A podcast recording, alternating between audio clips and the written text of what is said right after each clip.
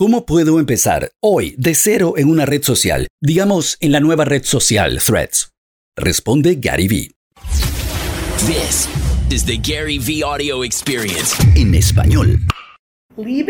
Dejar comentarios en el contenido de otros es hoy una acción de marketing. Hay marcas que crecen más por sus comentarios que por las piezas creativas, y esa es una de las estrategias principales que aplicaría en Threads. Una de las cosas famosas más virales que hice por mi comunidad fue lo que llamé la estrategia de un dólar ochenta.